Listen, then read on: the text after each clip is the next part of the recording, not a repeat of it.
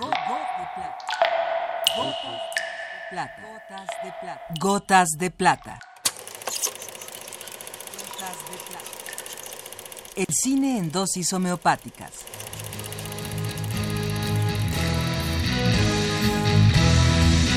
Con Carlos Naro.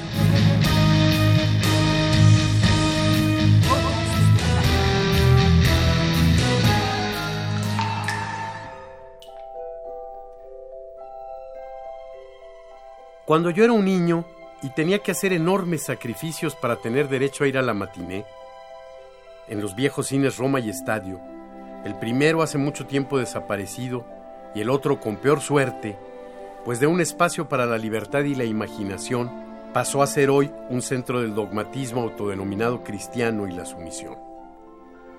Cuando era niño y tenía que tomar apresuradamente un enorme y desagradable vaso de leche hervida, y asistir a la interminable misa de ocho, específica para niños, muchas de las cosas tenían otros nombres. No solo las nalgas se llamaban pompas, los pechos senos y el pene pipí, también todas las cosas del cine tenían otros nombres. No existía el western, no había thrillers, tampoco existían los efectos especiales. No, no, no nací en un tiempo tan remoto que se pierda en lo profundo de la historia. Simplemente se hablaba de las películas de vaqueros, de las películas de policías y ladrones y trucos. Y a mí todavía me sigue gustando llamarle trucos a los efectos especiales.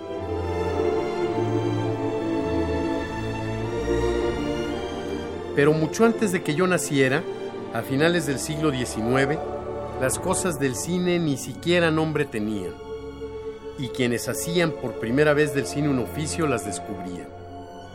Así pasó con el primer movimiento de cámara, resultante de que un enviado de los hermanos Lumière colocara su cinematógrafo en una góndola en Venecia. E igual pasó con el descubrimiento, que no invención, del primer truco cinematográfico. Otro camarógrafo Lumière filmaba en una plaza pública la manivela se atasca y se interrumpe la filmación. La última imagen frente al lente era la de un carruaje. Al destrabar la manivela, este ha sido sustituido por una carroza fúnebre. Al proyectar la película, se ve como el carruaje se transforma en la carroza fúnebre. Magnífico descubrimiento el de este primer truco cinematográfico descubre a su vez el poder mágico del cine. Muy pronto, el mago Georges Méliès inventará, él sí, una enorme cantidad de trucos cinematográficos. Y como buen mago, no revelará sus secretos. Muchos de estos permanecerían ocultos hasta varios años después de su muerte, cuando al hacerse públicos sus papeles, se descubre un complejo mundo de extrañas obras de ingeniería, juegos de luz y espejos, mascarillas, que llenaron las pantallas de un prodigio de magia y poesía.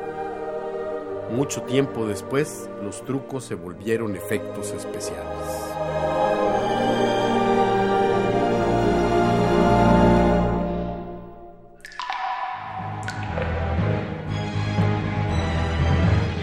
Hasta aquí la dosis de hoy. Gotas de plata